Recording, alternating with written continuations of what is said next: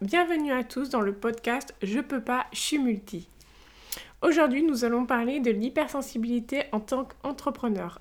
Alors pourquoi j'ai voulu parler de ce sujet? Parce que je sais que de nombreux multipotentiels qui, euh, qui sont entrepreneurs sont aussi très hypersensibles. Je le suis moi-même. Et au niveau des relations, ça peut être très compliqué, surtout des relations professionnelles. Il faut savoir que j'ai eu énormément de problèmes relationnels dans mon passé parce que je me sentais constamment incomprise. Je me mettais souvent en colère et quand j'étais dans l'émotion, je n'arrivais pas à en sortir. Il m'arrive encore aujourd'hui de ne pas pouvoir contrôler mes émotions. Ce qu'il faut faire, c'est beaucoup, c'est essayer de gérer la culpabilité et avancer de tout de même. Mais j'ai quand même voulu vous donner trois clés pour avoir de bonnes relations entrepreneuriales quand on se lance sur les réseaux. Parce que c'est primordial si vous commencez et que vous voulez avoir une bonne réputation. Je vais vous éviter certaines erreurs que j'ai moi-même faites et que je regrette malheureusement. On ne peut pas vivre dans le regret, mais on doit vivre quand même avec ces erreurs. Quand on est hypersensible, on a tendance à mettre tout le monde sur, la même, sur le même plan. Et c'est là le problème. Quand on est hypersensible, on est assez honnête et on va donner beaucoup aux gens et faire confiance assez facilement, même si avec le temps, euh, on commence à comprendre qu'il ne faut pas faire forcément confiance, mais on a souvent en plus de ça l'intégrité, l'honnêteté et la justice comme valeur assez forte. Et du coup, on oublie souvent que les gens ne sont pas forcément comme nous et ça peut faire très mal quand on se retrouve face à quelqu'un qui n'est pas du tout comme ça et qui va profiter de notre gentillesse. Il m'arrivait énormément dans ma vie d'être en face de gens qui ne me comprenaient pas parce que j'étais trop gentille, tout simplement.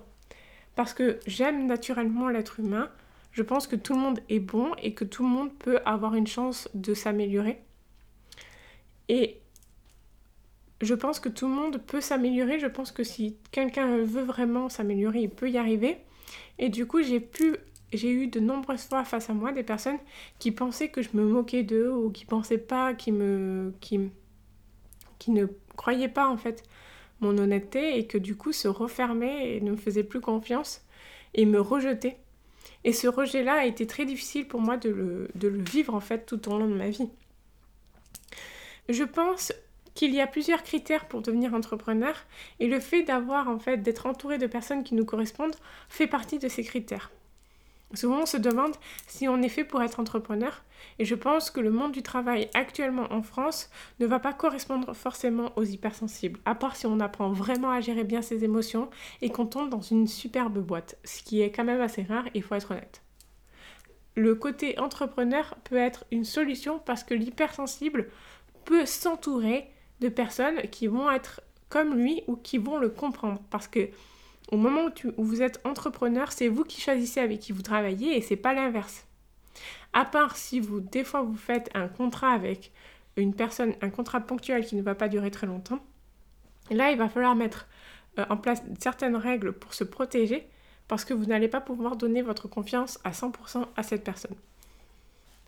Alors, comment on fait Comment on fait pour s'entourer des personnes Comment on fait Quelles règles il faut mettre en place quand on est hypersensible et qu'on s'entoure de personnes sur les réseaux sociaux, quand on commence à s'entourer. Parce que sur les réseaux sociaux, vous allez avoir des partenariats, vous allez avoir des personnes qui vont vous interviewer, vous allez avoir des personnes qui vont, qui vont venir vous parler en message. Et toutes ces personnes-là, il va falloir que vous, mettiez des règles en place pour ne pas que cette personne-là profite de votre hypersensibilité et ne vous touche. Je dirais que la première euh, des règles à suivre, c'est de hiérarchiser ses relations. Alors ça veut dire quoi de hiérarchiser ses relations? Et cette règle peut vous aider aussi dans votre vie personnelle, c'est de faire un tableau et de faire au moins 3 ou 4 catégories de personnes qui vous entourent.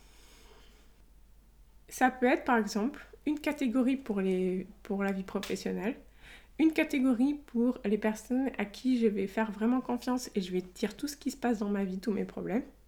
Une, une catégorie de connaissances qui peuvent m'aider à franchir des caps dans ma vie professionnelle, etc.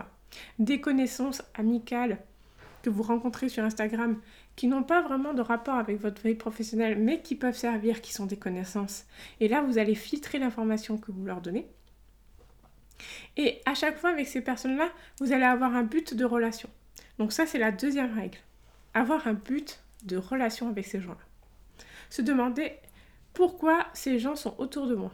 Est-ce que c'est pour me compléter? Est-ce que c'est pour me donner confiance en moi? Est-ce que c'est pour m'écouter? Est-ce que c'est pour me soutenir Etc. Les buts de relation que vous allez avoir avec ces personnes vont complètement changer la façon avec laquelle vous allez être avec elles. Et votre hypersensibilité et sensibilité va être protégée.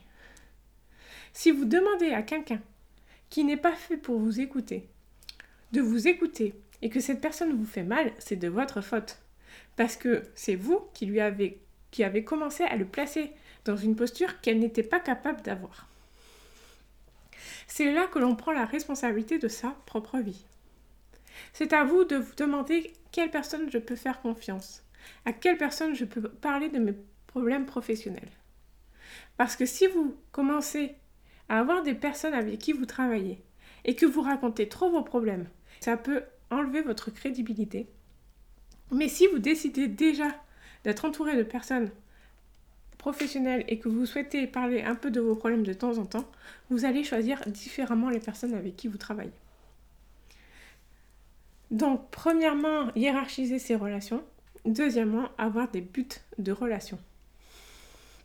Je dirais que la troisième clé, c'est d'avoir des valeurs assez fortes et de les revoir assez régulièrement et de s'entourer de personnes qui vont avoir les mêmes valeurs que vous. Et je dirais même d'en parler avant chaque entretien, euh, avant chaque rencontre, avant chaque accord avec ces personnes, ces nouvelles personnes, de dire moi j'ai ces valeurs-là, moi je suis comme ça et c'est pas autrement. Et de vérifier si ces personnes-là sont en accord avec ce que vous dites et avec ce que vous êtes. Premièrement, hiérarchiser ses, relations. Deuxièmement, avoir un but de relation. Et troisièmement, avoir des valeurs fortes et les partager et les véhiculer pour être sûr d'être sur la même longueur d'onde avec les gens. Voilà, j'espère que ça vous a aidé. Ce sont des clés que j'utilise moi-même dans ma vie et je vous jure que ça a tout changé dans ma vie.